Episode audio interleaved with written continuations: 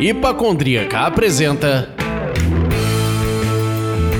Surra de Lúpulo. Oi, pessoal. Bom dia, boa tarde, boa noite. Eu sou Ludmilla, mais conhecida no Instagram como Hipacondríaca. E no programa de hoje nós vamos falar com o Diego Simão e mais um sobrenome que eu não sei pronunciar, mas ele vai dizer economista, sommelier, cofundador cervejeiro e blender, que eu quero falar sobre isso também, da Coisa Linda, meus amigos. A espera acabou, a Coisa Linda chegou, coisa linda. Fala, olha, eu vou ficar falando Coisa Linda o tempo inteiro, parece até propaganda da cervejaria, mas não é. Dá um alô aí, Diego. e aí, galera, quem fala aqui é o Diego. Foi só o que a Ludmilla falou, não tem muito o que falar. A única coisa que eu gostaria de emendar aí, dizer que eu sou manezinho aqui de Floripa com muito orgulho. Maneiro! Bem-vindo, Diego, e eu sou o Leandro, e hoje vocês podem me chamar do Zé Bonitinho das Inglesas.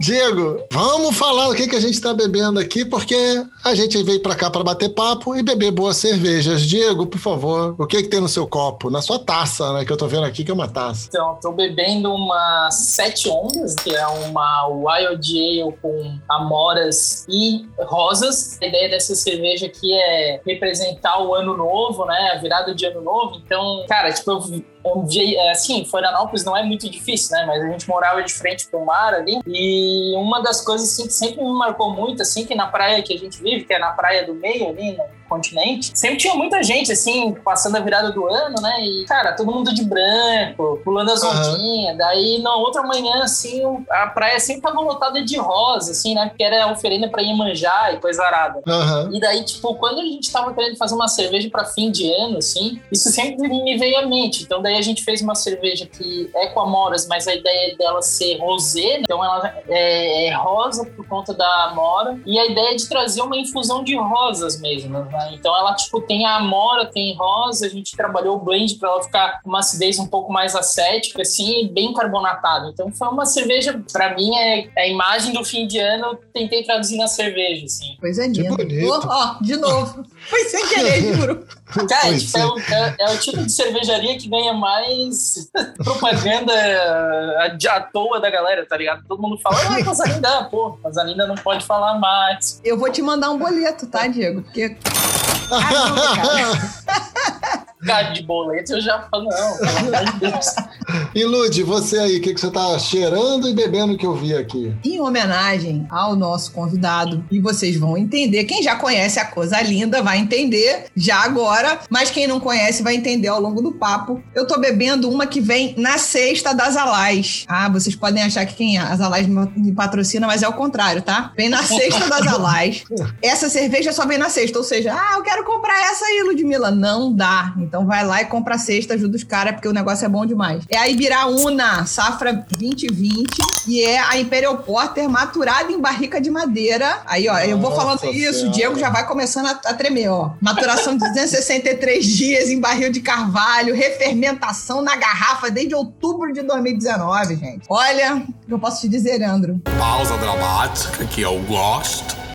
Tá demais, tá demais. Ah, as Alás gostam, eles fazem umas cervejas muito boas. Então, assim, eu compro pouca coisa deles, que assim, é mais difícil, assim, pra eu acabar comprando coisas, né? Mas as Alás, eu acho que é uma das poucas cervejarias que tá trabalhando muito bem, assim, o Wild aqui no Brasil. E você, Zé Bonitinho das Inglesas, conta pra gente o que que você tá bebendo aí. Eu estou indo na contramão, enquanto vocês estão aí e tal, eu tô bebendo um orgulho londrino. Ah, Caralho. Sobe o som e vamos aí, ó. Tô bebendo London Pride da Fullers. Cara, quanto tempo eu tava sem beber uma inglesa? A hora que eu vi tu levantando o copo e falou a entrada, eu pensei assim, tem coisa aí, né? e eu vi ali pela imagem, tipo, cara, não, não pode ser outra.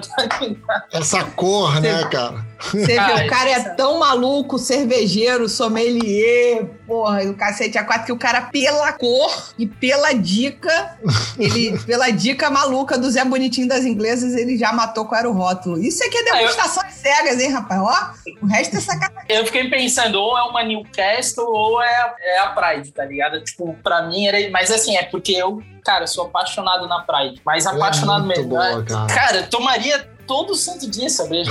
Todo santo dia. Tanto que é, eu tô dentro do- da estrutura da mistura, né? E a gente faz uma parte de consultoria ali com eles, né? E uma das cervejas que a gente é, disse, não, a gente vai ter que botar no portfólio, vai ser, cara, algo muito inspirado na London Pride. A gente tentou fazer o mais aproximado possível para ser uma best bitter de respeito, assim, cara. E ficou, velho. Tipo, animal, assim. Que legal, que legal. Aí eu sempre peço para eles vender um barril aqui para um bar que tem em Florianópolis aqui. Eu digo, olha, me faz pelo menos um preço mais barato para eles, para eles poderem comprar. eu vou lá tomar. Ainda não tá em garrafa, mas não, no chopp é bizarro. É uma cerveja que, nossa, eu gostaria muito de fazer um cone em casa só para ficar tomando. Bom, gente, vocês sabem que estamos aqui no mês de abril e o mês de abril é o mês de aniversário do Surra de Lúpulo. Aniversário da Hipacondríaca. No primeiro ano de Surra de Lúpulo foram muitas travessuras cometidas por Leandro. Conheci um capeta em forma de guri. E Leandro é o maior bagunceiro deste programa. E a Hipacondríaca fará quatro anos de existência. Vamos aproveitar a programação especialíssima do mês de abril, que na verdade é especial o ano inteiro, porque é feita para vocês. Leandro, assuma o controle deste programa, porque eu estou emotivo hoje. Como é o nosso mês de aniversário, eu só posso pedir a vocês, os ouvintes, que encham o copo dos seus amigos. Ou seja, cara sentiu vontade de beber uma cerveja? Indica o surra de lúpulo. Fala pra ele ouvir. Pô, o mamífero tá lá querendo começar a beber cervejas artesanais? Cara, a gente tem toda uma tríade de programas perfeitos para quem quer cerveja artesanal. O mamífero quer fazer cerveja em casa? Tem todo um caminho para ele saber cerveja em casa. Quer estudar mais? Tem escola cervejeiras. Então indica para ele um programa do Surra de Lúpulo e a gente fica feliz. E também um outro presentinho é tem aquele botão seguir que tem no Spotify, no Apple Podcasts e todos os outros lugares. Clica nele, maldito. Quebra essa pra gente e a gente te agradece muito.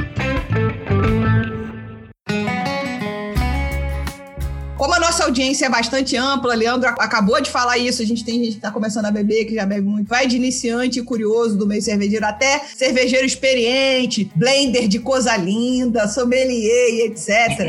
Vamos começar bem do comecinho mesmo. Quem é o Diego? Assim, fala um pouquinho sobre você e de onde veio a sua conexão com a cerveja até chegar a coisa linda. Eu não vou conseguir parar de fazer isso, gente. talvez nunca mais. Muito bom, a coisa linda agradece. Depois a gente vai tratar aí do pagamento do boleto. Boletos.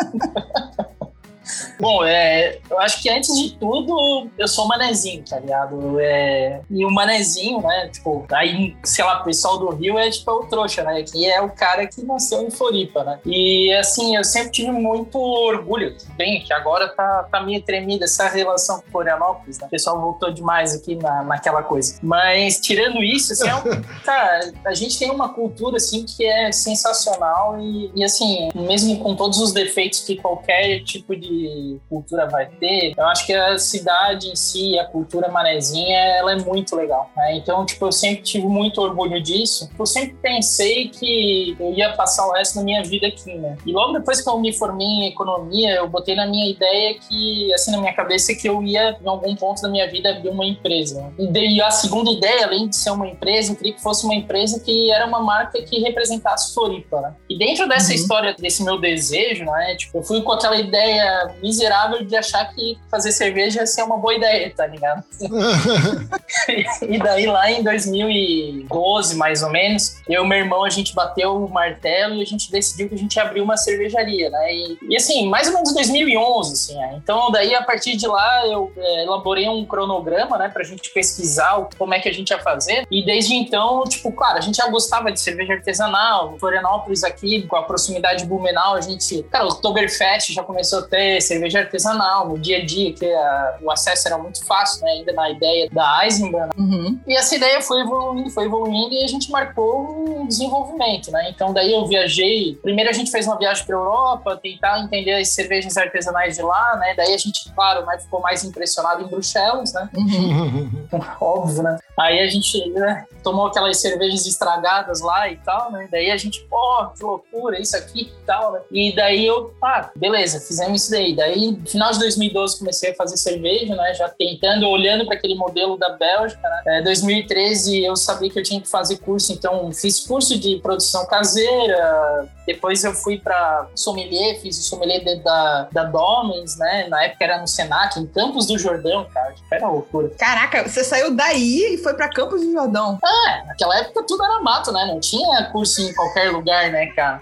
Não, não tinha condição. Até É. Aham. E até na época, eu lembro que eu tirei um final de semana e fui pro Rio de Janeiro, que eu queria conhecer, que eu nunca tinha ido direito lá. E daí, tipo, tá, tiramos um final de semana, desci ali a fui pra lá. Mas assim, foi bem legal. E daí depois, ah, vou- ah, logo depois do curso, já fui pros Estados Unidos. Daí tinha, tinha marcado de ir pra lá pra olhar o mercado americano. E quando eu voltei pra, pra Floripa, né, marquei de fazer uma viagem todo o interior de Santa Catarina, visitando. Cara, visitei 27 cervejarias, um negócio assim. Aí estudei, estudei, fiz cerveja, fiz cerveja. E em final de 2014 a gente abriu a coisa linda, né? Do início da decisão até abrir foram três anos praticamente. Isso, exatamente. É, e nesse meio tempo a gente foi elaborando o nome, foi elaborando a imagem, o que, que ia ser a nossa missão da empresa, né? E desde o começo a gente queria fazer cervejas que representassem Florianópolis. Cara, no começo a gente começou fazendo algo extremamente disruptivo pra época, que era fazer Vitibir e Hop Lager. Tá ligado? Tipo, era, era, Uhum. era muito mato, assim, né? Tipo, o Vitibir era, nossa, olha que novidade. E Aham. a gente, e a gente fez essa- essas cervejas porque a gente acreditava que eram cervejas que, pela drinkabilidade, iam casar muito bem com. Pô, é, a gente botou uma coisa na cabeça: a gente vai fazer cervejas simples que a gente vai poder tomar na beira da praia. Então a nossa ideia é um pouco isso: a gente tem que poder tomar essa cerveja em Florianópolis. Então a gente começou a fazer isso e ao mesmo tempo a gente começou a desenvolver as cervejas ácidas, né? Desde 2012 a gente comprou breta, traficou breta da Europa pra cá, fez um monte de rolo e foi brincando, foi brincando. Mas essa história da breta, ela só combinou com a primeira cerveja comercial em 2016 e somente em 2018 que a gente parou de fazer todas as outras cervejas e foi fazer só a cerveja selvagem, que é pela por onde que a coisa linda é conhecida hoje em dia. né? Sim. Só depois Legal. que a gente decidiu fazer somente cerveja ácida, que era nosso planejamento, mas até lá a gente tinha que consolidar a tecnologia, a metodologia, lá, lá, lá, porque a gente não podia co- simplesmente copiar o que o pessoal de, da Bélgica fazia, a gente tinha que adaptar isso para as temperaturas daqui. né? Uhum. Então levou tempo, a gente, mas no fim a gente chegou onde a gente queria, assim, tem mais caminho para percorrer, mas assim, a gente está satisfeito, de pouquinho em pouquinho a gente está tá indo para onde a gente quer. Ótimo. Legal.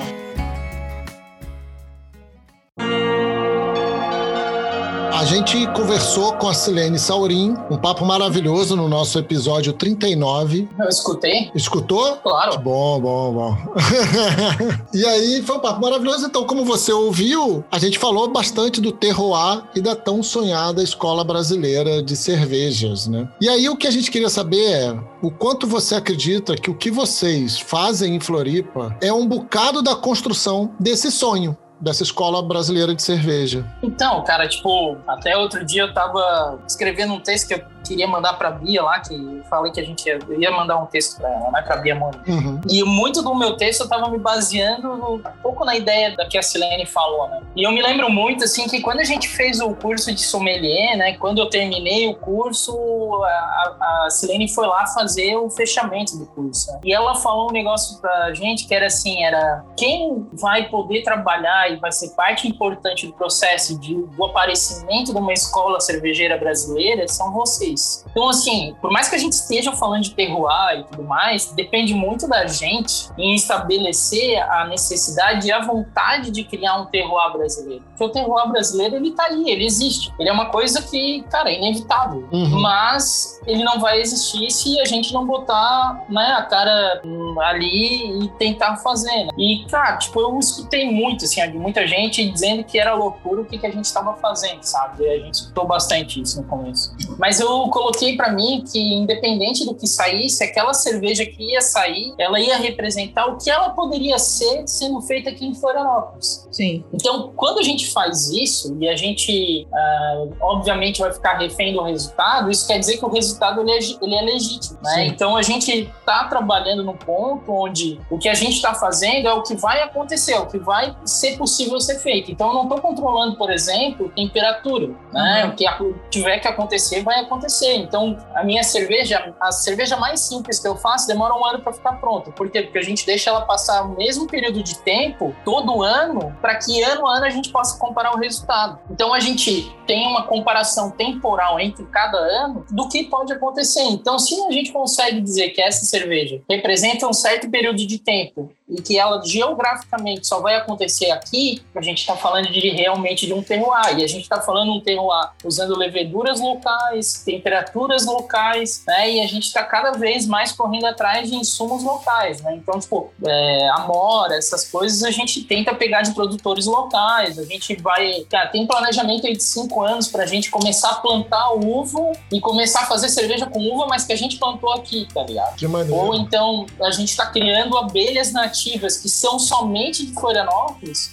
não somente, mas que são de Florianópolis, produzir mel dessas abelhas nativas para usar nas nossas cervejas. Então a gente está fazendo todo um caminho que é demorado, mas no intuito de cada vez mais que cada garrafa que a gente faça leve um pouquinho de Florianópolis pra frente, tá ligado? Porque a gente tem orgulho disso e a gente quer que cada cerveja represente mais e mais Florianópolis, né? Então esse é o, Vai. o nosso objetivo, né? Fazer cerveja que represente Florianópolis. Então o terroir tá ali, a gente só tem que usar ele, né? Com certeza. Pegar um ganchozinho que você trouxe aqui, que na verdade já aconteceu com, se não me engano, outros dois convidados que nós tivemos aqui, que foi a Zapata, lá em Porto Alegre. Inclusive, eu tive Uhum. lá na fábrica deles em janeiro do ano passado, antes de dar essa merda toda que estamos vivendo. Sim. E o pessoal da voz. Ou seja, em algum momento, a Zapata veio aqui, conversou com a gente e falou assim: a gente chegou fazendo cerveja extrema, fazendo cerveja que as pessoas. A gente estava muito convicto do que a gente queria fazer, mas as pessoas não sabiam beber aquilo ainda. Aí tiveram que voltar atrás, fazer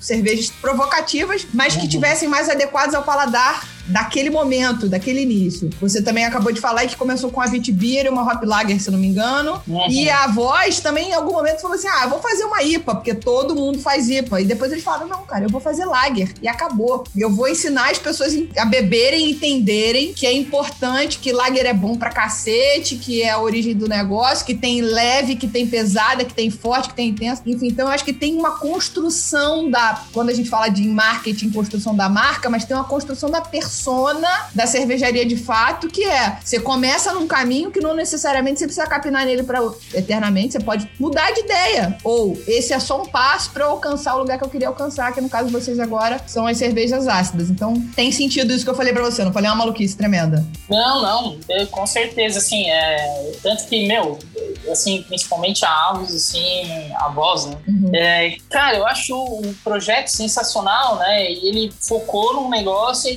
isso que eu vou fazer e ponto. E é, cara, tipo, tem consequências é, benéficas e maléficas ao mesmo tempo, mas aí cabe ao empreendedor saber é, dinamizar e dimensionar tudo ao ponto de isso fazer valer a pena, sabe? Vale, né? Eu, acho- Uhum. Hoje a gente tem um mercado aí que, por mais que seja pequeno, né, ele é possível de se sustentar, né? Só tu não vai pensar que tu vai virar uma Ambev, tá ligado? Porque não é isso. Tá, Sim. tipo, o meu planejamento de vida é viver em Floripa. Então, tipo, se eu conseguir viver em Floripa, meu, tá ótimo, sabe? Sim. Mas é claro, a gente quer muito levar Florianópolis para fora, né? A gente tá olhando para exportação, a gente tá olhando para tudo, mas ainda assim a gente tá fazendo isso no que é dentro da nossa capacidade. Mas o que eu vejo, assim, que tu falou, eu acho sensacional que a gente tem alguns exemplos nacionais, né, que realmente eles conseguem construir uma marca, mas porque ela é legitimada pela personalidade dos atores envolvidos, né? Porque aquilo é dúvida. legítimo, Uhum. aquilo é real, é verdadeiro. Então, Uhum. assim como as Alás, podemos trazer até uma, o exemplo da própria Bamberg, por exemplo. né? Sim. Tem- a gente tem ali pessoas que se identificam com a causa, não foi um nome inventado porque achou que ia ser uma marca legal de ser trabalhada. Não, é porque ele curte aquilo, porque Porque a- o pessoal da Zapata quer ser uma cervejaria rural. Porque a Zalaz quer ser uma cervejaria rural também, tá ligado? Sim. E a Avus quer fazer lager. E eu acho lindo, tá ligado? Eu acho que a gente tá chegando ao ponto que a gente tem algumas cervejarias que estão conseguindo demonstrar essa característica, que é mais importante do que o, o que ela vai fazer. Então, cara, eu acho que é, assim, é uma maturidade na forma de olhar que é emocionante. assim. Perfeito. E eu acho que isso encaixa muito com quem é o consumidor de cerveja, né? Ainda mais de cerveja artesanais, né? Cervejas especiais, vamos chamar assim. Porque assim, a gente não é preso a um único estilo, a uma única fórmula, a uma única receita. Se fosse, a gente estaria bebendo Heineken para sempre, a gente estaria bebendo, sei lá, Becks para sempre. A gente estaria bebendo Brahma ce- pra sempre, é, escancarioca mas, pra assim, sempre. a gente estaria bebendo cervejas que tem um paladar um pouquinho mais elaborado para sempre. Mas não, a gente quer variedade. E quando a gente cai nessa coisa de que o que o mercado aceita e abre mão dessa identidade, na verdade você não está entregando o que o mercado quer. Não é o que ele aceita, é o que ele quer. Ele quer experimentar. Ah, isso, é. Né? Então você entra nessa roda. E é um caminho muito perigoso, né? Porque quando tu faz o que o mercado quer, tu vira numa competição que tu tá entregando commodity, tá entregando preço e, meu, Uhum. tipo, o IPA já virou commodity, tá ligado? Então é muito foda tu entrar no mercado e se distinguir. Ah, bom, vou fazer só IPA. Pô, beleza, daí temos alguns exemplos, mas, cara, ainda assim é um mercadinho desgraçado, né? É isso aí. Meu Deus, vocês estão me atacando à toa, eu sou do bem. Hipacondríaca.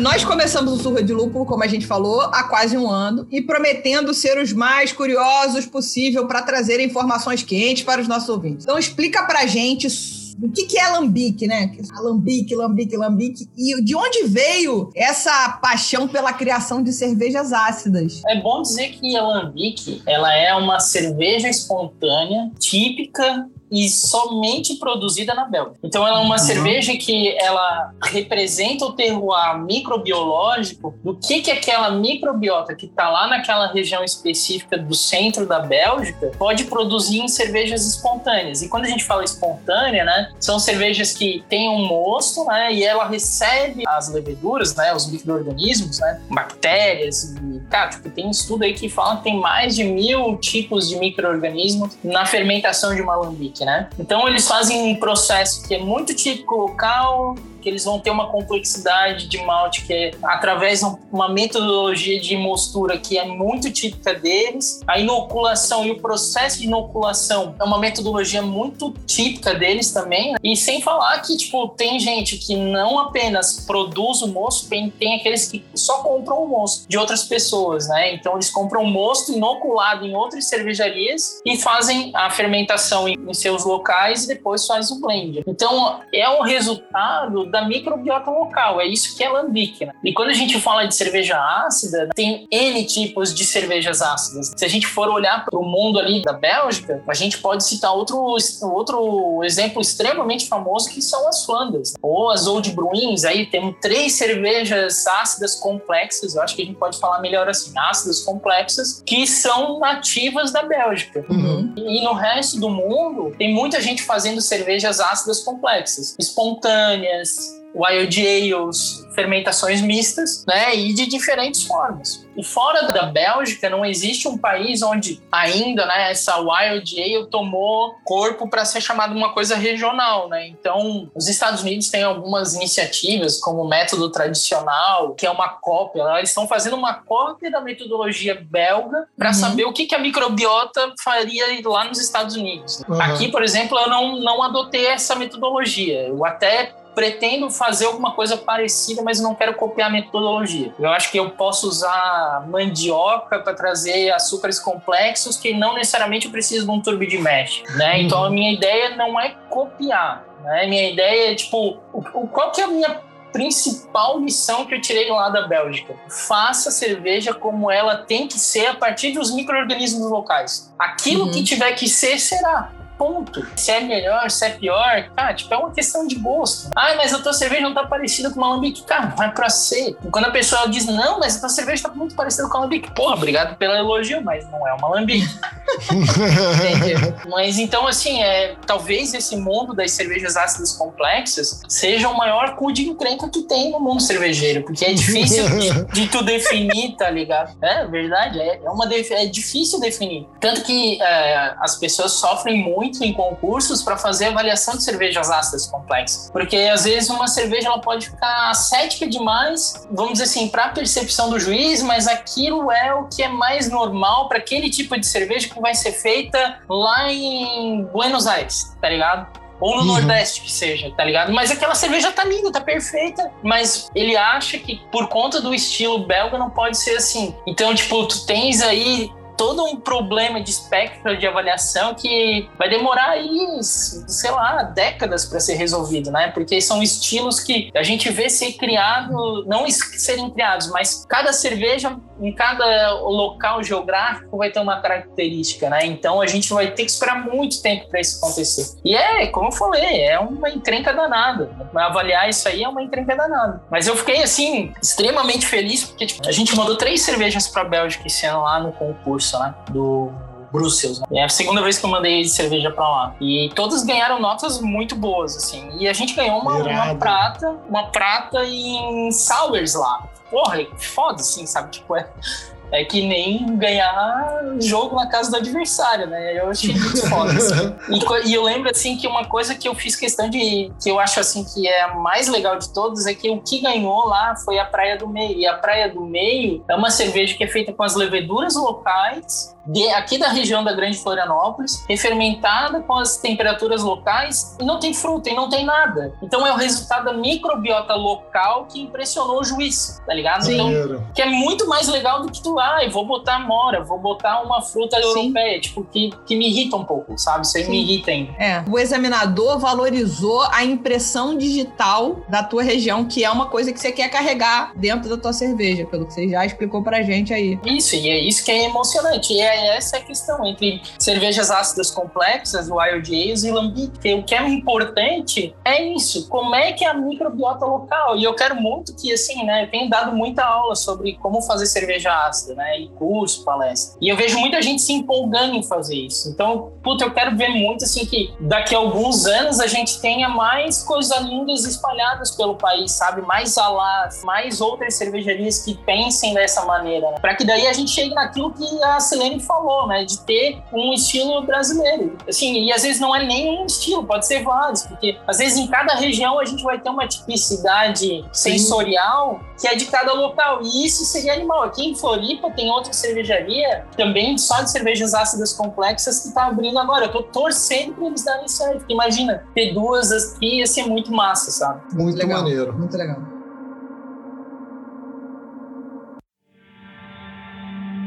Você está falando muito de mercado e de novas cervejarias que estão abrindo e tal. O que que você acha que esse mercado de cervejas especiais pode aprender com o mercado de vinhos? Cara, muita coisa. Muita coisa. Eu acho que a gente tem que aprender muito a se, se aproximar da gastronomia que nem o mundo do vinho fez. Totalmente, desculpa. Enfim, eu só Não, quis é. fazer o tearing up, totalmente. Aham. Não, Sim. terrível. A gente é muito ruim. Tanto que eu até uma das coisas que eu gostei, até foi um podcast de vocês que a Carolina Oda tava falando, sabe? Eu acho que ela é uma das pessoas que mais entende de mercado em termos de relação com restaurantes. Sim. E, cara, a gente conversa muito pouco com a gastronomia, sabe? E a gastronomia, tipo, a gente pode tirar por letra que a maioria dos chefes é ignorante em relação à cerveja. Então a gente tem que saber chegar nessa galera, tá ligado? E, e assim, não é só isso, é como é que a gente vende também pro mesmo tipo de gente que consome vinho. E assim, tem coisas que a gente não faz, sabe? Tipo, como é que uma vinícola consegue vender vinho para médico? Eles vão nos congressos de, de médico, vão lá e dão uma palestra à toa, tá ligado?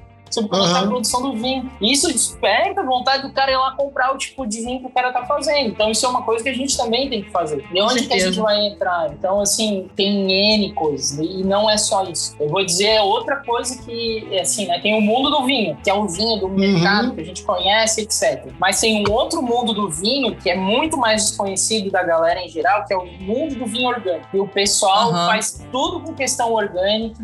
A fermentação é espontânea, é vinho selvagem, é uma coisa que eu tenho, assim, Eu fiz uma viagem até para Bento, uma das poucas viagens que eu fiz na pandemia foi para Bento Gonçalves para ver a Vindima, conhecer a galera lá, porque eles têm metodologias de produção que muito se aproximam da minha, né? Que eu, cara, trabalho com madeira. Passei o dia hoje mexendo em barril de madeira aqui, consertando, fechando, preparando para receber e tal. Então minha vida é mais ou menos a deles. assim. Então, Cara, tipo, o mundo do vinho é sensacional. A gente tem que aprender como vender, como se apresentar para certos mercados, como se relacionar com a gastronomia e metodologias de produção em relação ao mundo da cerveja ácida complexa tem muito mais a ver. Eu vou aprender muito mais com eles em tecnologia de produção do que com o pessoal que faz isso. Para mim, essa é a minha realidade. Não, Cara, e eu acho que eu, assim, concordo plenamente e eu acho que ainda tem, eu não sei se é uma percepção errada minha, porque eu sou apenas um consumidor, mas a sensação que eu tenho, e eu não sou tão inserido no mundo dos vinhos assim,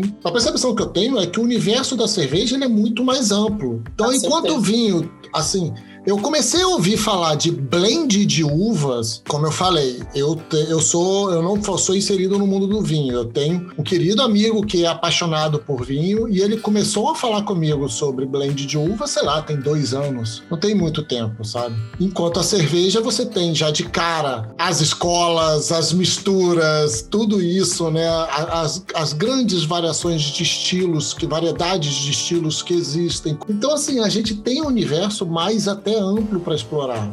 Se a gente começar a aprender com eles como eles já trabalham esse micro universo deles e trabalhar no nosso macro, É que assim, né? Na verdade, tipo, até o mundo do vinho ele é tão complexo quanto o mundo da cerveja. É porque em vez de deles terem escolas, né, eles têm terroirs, né? uhum, Então, tipo, dentro da, da França, tu tem lá a região de Bordeaux, de Borgonha, da Alsácia, da região, Sim. da região da Champagne, tem a região do. Ah, tem 50 mil regiões, sabe? E como é que eles comunicam isso? Como é que eles conseguiram, né? Claro que tudo isso, é, na questão do vinho, tem uma questão histórica que é muito melhor trabalhar. E depois, assim, ó, depois da. Cara, é que a gente teve uma bomba atômica que caiu no mundo da cerveja, que foi as Pils. E em 1800, mas é, foi uma bomba atômica, porque tipo, em 1840, 50 e tal, caiu aquela bomba da Pilsen.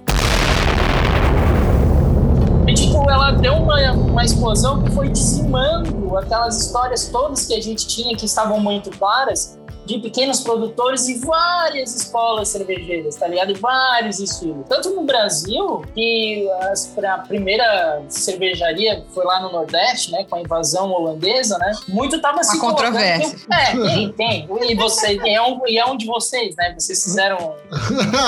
Nosso não, a gente só trouxe a Pemba, mas assim, gente Não, já não, mas eu- o programa do Sérgio Barra, assim.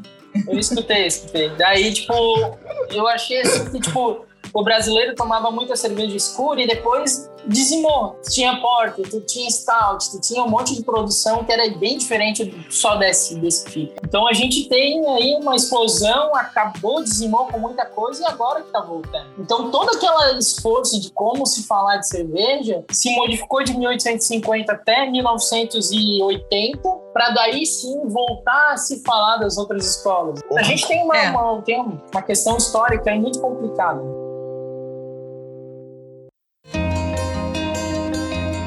Eu me lembrei de uma postagem que eu vi há alguns anos atrás. Eu não sei se você estava envolvido, mas eu acho que sim. Numa maluquice que a Overhop propôs e jogou um barril no mar com cerveja para envelhecer. É. Você tá nesse assunto, não tava? Sim, eu estava lá jogando. Exatamente. Estava lá eu jogando. Esse cara. barril tá lá ainda, essa cerveja vocês perderam, tipo, acabou a localização. foi perdida, porque assim, a- o barril, ele tava, ele tava com alguns problemas e depois que ele afundou, ele tinha algumas coisas que estavam tambadas com cera. Eu acho que pela contrapressão ou pela atividade de alguns animais marinhos, furou o barril e daí trocou a água do mar com cerveja. Ah, entendi. E daí deu, deu ruim, assim. Mas a ideia era Entendi. legal, porque a gente pegou, fez um mosto comum e inseriu lá flores e frutos da, do local, para que aquilo contaminasse a cerveja e fizesse a fermentação. Uhum. E daí a gente estava contando com a temperatura debaixo d'água para uma fermentação lenta. Mas daí não, não rolou, não deu certo. Mas era porque, tipo, também era barril velho, não deu muito certo. Não, sem dúvida, mas você viu como é que isso ficou na minha cabeça. Isso deve ter pô, um ano tem de pandemia. Tem, sei lá, Já, quase dois deve anos, um- talvez? Deve ter uns três anos já. Aí, olha só. Três anos. Três Ficou anos. na minha tá- cabeça isso. Eu falei, cara, será que o barril tá lá? A gente tira esse barril, vamos beber, mas já foi. Já roubaram, né? Pra variar. E a outra coisa que, antes da gente partir pro encerramento, que o assunto contigo é muito bom. Tá certo. Eu sou fascinada em, em blend, tá? Mas eu sou fascinada do jeito errado, porque eu sou essa pessoa que na infância misturava Coca-Cola com Fanta. Já tá valendo, ué? É, mas é o que todo mundo fazia, né? Pedi- Me dá um, Pois me é. dá um tutti-frutti. Podia ser uma Fanta Uva, né? Exato.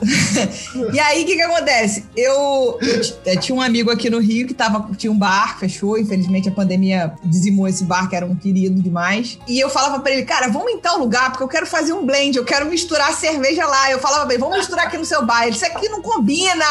Isso aqui que tem aqui não combina com aquilo. Eu falei, foda-se. Eu compro. Enfim, explica pra gente essa história do blender, né? Do que que é esse, essa Cara. coisa de saber essa, essa, sei lá, essa proporção. Eu vou te dizer que uma das. Antigamente, né? A coisa linda tinha um bar da marca aqui em Coqueiros, né? É, aqui em Florianópolis, no bairro Coqueiros. E a gente tinha lá 20 torneiras. E tinha época que eu tinha 12 torneiras de cerveja da Coisa Linda. E ali foi um local que eu consegui trabalhar muito essa questão do blend. E como é que funcionava, né? Tipo, um exemplo que eu gosto de dar é da Praia da Saudade Sassafrás. A Praia da Saudade Sassafrás é uma cerveja que ela é uma Wood Aged Sour que passava tempo em barril de, de sassafrás. E essa cerveja ficou um bom tempo no barril. Uhum. Só que essa madeira ela é muito forte. Então o que, que eu tinha que fazer? Essa cerveja eu tirei todo do barril e eu blendei com Praia do Meio, que era uma base mais limpa. Mas para tirar aquele excesso de madeira, eu tinha que trazer mais cerveja base para diluir o gosto da, da sassafrás. Beleza? Esse foi o primeiro blend. Primeiro blend a gente nunca esquece.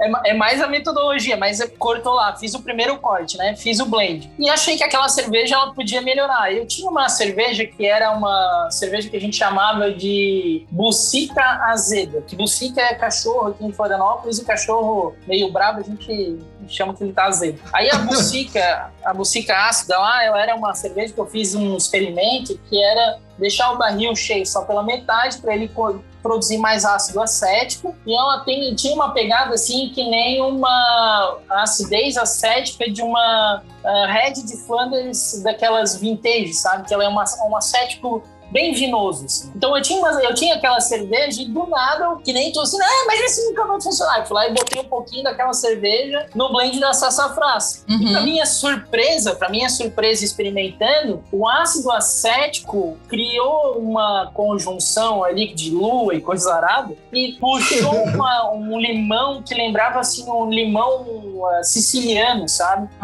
É Porque a acidez acética junto com o sassafrás lembra algo como citranol, que lembra sabe assim um limão, uma coisa. Então, tipo, blend é uma questão de tu e é conhecimento de tu. Ah, não, eu quero a praia do meio. Só que eu tenho um barril que ele tá mais rústico, com mais gosto de vômito de neném, de terra, coisa arada, e outro Opa. que tá com mais gosto de abacaxi. Só que Aham. o meu trabalho o que, que é? Eu quero trazer complexidade. Aquela cerveja que parece intragável, junto com a Uhum. outra, vai criar uma, uma outra pessoa. Então o blend vem nessas situações de que é muito é, é tu criar uma nova cerveja através de duas. E veja, né, que é, cada barril ele acaba dando uma cerveja diferente. Então eu tenho que trabalhar entre os barris para constituir o blend final, né? Sim. Então cada, cada cerveja acaba tendo uma alma que é assim, né? A gente tá falando, né? Não, o microorganismo faz a cerveja, mas através do blend eu pego o trabalho de cada colônia, de cada microorganismo e consigo fazer a cerveja que eu quero. Então, tipo,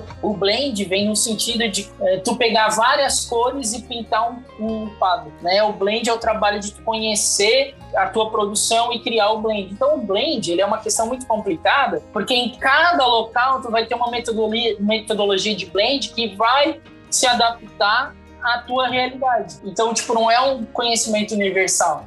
É algo muito próprio de cada produção. Ó, foi bonito que você falou. Que o blend é, é a mistura que vai virar um quadro. Desculpa que eu sou memória recente leve. Mas é, é, é, é, bonito isso, né? Tipo, essa construção. E a gente agora, pessoal, agora acabou de aprender com o Diego, que é economista, um pouco mais sobre análise combinatória. Se eu tivesse aprendido análise combinatória falando que uma cerveja num barril misturada com outra vai virar uma porrada de outra coisa, talvez eu, naquela idade, tivesse me interessado um pouco mais por matemática.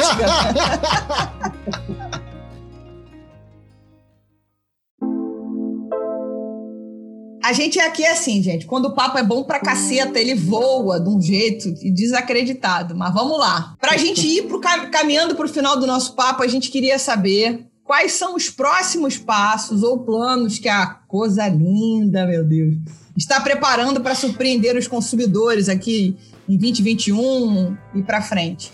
Primeiro, esse ano a gente vai finalmente ter a nossa própria fábrica, né? O que vai trazer uma possibilidade muito maior de trabalhar com mais facilidade. Né? Então uhum. a gente é, a gente está montando o espaço, né, onde vai receber o mosto, fazer a fermentação e daí em vaso, coisa arada. E por conta disso, daí a gente tem muita mais muito mais liberdade para criar. Então, é, a gente quer chegar ali por 2022 ou 2023, no, ali mais ou menos é, 12 rótulos, um para cada mês, que vai ser sempre repetido, e mais 12 rótulos que vão ser variações, né? Então a gente uhum. é, pretende ter o, cada mês um rótulo, né? E só que também o que a gente quer fazer é construir uma cerveja que ela seja de acesso e seja tipo, sei lá, uma ou traditional saison ou uma cerveja que tenha fermentação mista, né, no caso. Né? Uhum. A gente até pensou numa algo que fosse mais para o caminho de uma Urval, né? mas a ideia é fazer uma cerveja mais simples, com menos tempo de barrica, para ser uma cerveja de entrada, né? Porque todas as cervejas que a gente faz são sempre muito longas, muito complicadas, então, tipo, isso encarece para a gente, porque tem tempo de armazenamento, coisa arada, né? Então, é um processo bem, bem ruidoso, assim, bem complicado. Então, a gente quer fazer algo mais simples, fazer uma cerveja de entrada, e daí a gente vai começar a brincar com os meses de abelhas locais, é, uvas locais, isso mais para 2023, e cada vez mais a gente vai incluir insumos que são uh, originários da cultura indígena local, né? então a gente está em, em, constante pesquisa com isso. Então a gente está cada vez mais se aprofundando no nosso terroir aqui. Né? Então as novidades é a gente são novas histórias que com o tempo a gente vai contar. Né? Essa, essa é a nossa vontade, né? E inclusive quem sabe lá por 2023, 2024 a gente começa a trabalhar também com outras fermentações, porque a gente quer fazer vinhos espontâneos, né, que com uvas locais e cidras também. Então a gente quer trabalhar outros insumos, né? Porque a 100 quilômetros da gente, aqui em cima da serra, tem produção de maçã da com pau. Então, tipo, a gente quer, quer se aproveitar desses insumos que estão não tão longe da gente para ir brincando cada vez com mais coisas. Irado. Porra, demais. Se você deixar, eu fico mais fazendo mais 45 perguntas, mas enfim, eu acho que pra cá. Agora é uma pergunta piada, porque isso já rolou no meio cervejeiro e eu sou a pessoa é. da piada fácil, tá, Diego? Manda ver. Cadê o Clube Coisa Linda? Porque eu entrei no site hoje e falei, eu vou assinar essa merda. Eu vou assinar, eu vou assinar, eu vou assinar o meu. Nossa, a, minha, a minha falência, a minha bancarrota. Como é que Mas tá atrasada, né? Já foi. É, pois já. é. Você tá brincando? não tô, não. Mas já foi? Só já, quem assinou claro. lá aqui atrás acabou, é isso? Sim, é porque assim, a coisa, o que que acontece? A gente consegue lançar o clube só uma vez ao ano, né? Porque é difícil pra gente. O clube ele não é mensal, né? Ele é tipo, ele assinou e ele vai entregar nesse ano que foi, é, foi posto, né? E, uhum. cara, tipo, foi bizarro esse ano, porque assim, ó, a gente abriu a primeira cota para quem já tinha era assinante do primeiro ano. Aí, cara, deu 48 horas, aquela cota acabou. Depois, quando a gente abriu para todo mundo que tava esperando e coisa nada, não deu 24 horas, acabou igual. Então, tipo, meu, o clube, a gente abriu, acabou, assim, mas foi foi bizarro, assim. Tanto que a gente tava, a gente tava tentando ampliar um pouco a produção para ver se a gente conseguia, não deu. Mas para esse ano, a gente vai ampliar a produção para que a gente vai, pode até anotar, a gente vai fazer a abertura do terceiro Clube da Coisa Linda no dia 14 de julho, que é o dia Opa. do aniversário da Coisa Linda. Legal. Então, todo, a gente tá se organizando para que todo ano, no aniversário da Coisa Linda, a gente abra o Clube da Coisa Linda. Então, daí a gente, na partir partir daquele dia vai ser dia de assinatura.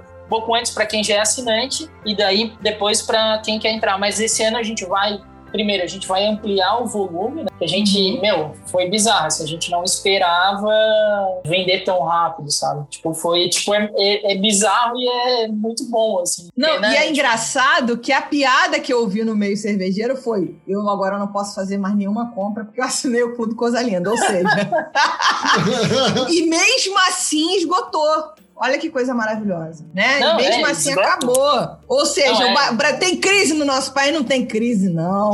Não tem. Esse Brasil é uma coisa linda.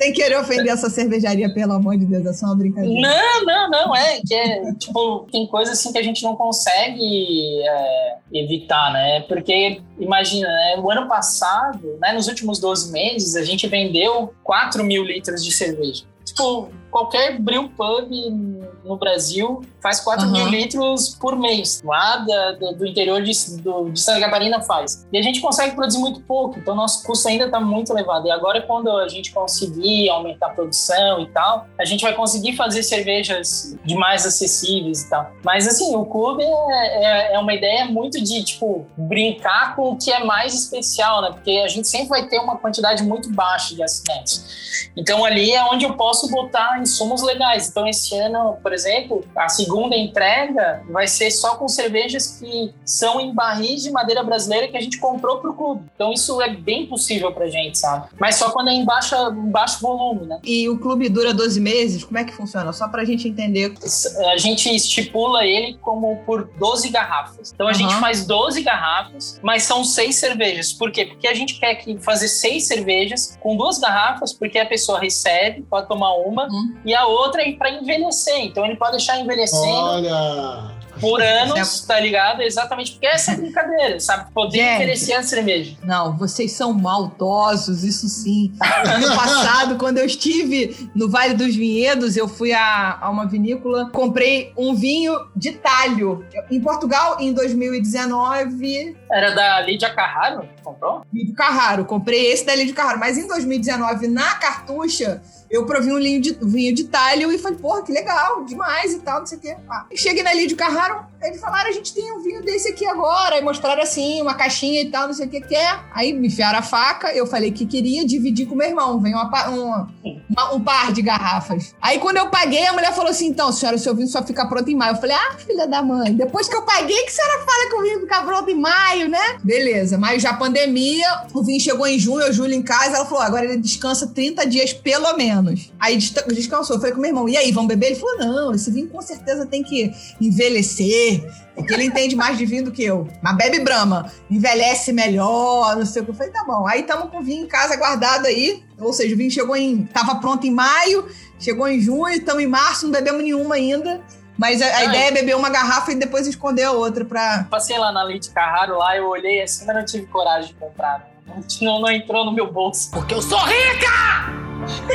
Depois eu te conto. Mas é assim, né? Tipo, a- a- o Clube da Coisa Linda, a gente faz duas entregas. Porque, cara, tem um negócio que deixa muito caro, é a entrega mensal. E a gente decidiu fazer em duas entregas condensadas, porque daí a gente entrega em qualquer lugar do Brasil pelo mesmo custo. Então tem um jogo aí de logística bem, bem forte. Tanto que ah, o Clube da Coisa Linda, a gente tem assinantes em três estados. 13. Tem muita gente no Nordeste, tem muita gente no Amazonas, é muito legal isso, sabe? Tipo, entrega logística no Brasil é bem complicado. Por sorte, a gente tem um sócio que é de logística. E daí agora, meu, funcionou sensacional, né? Mas a gente faz em duas entregas, porque daí, tipo, condensa a entrega e vai. Porque se, cara, senão ia sair o dobro do preço de só em logística, tá ligado? Então a gente foca em duas, duas entregas. É mais ou menos como o negócio dali de Carrara entrega depois de uns meses. assim. Mas. Você primeiro paga, depois você recebe.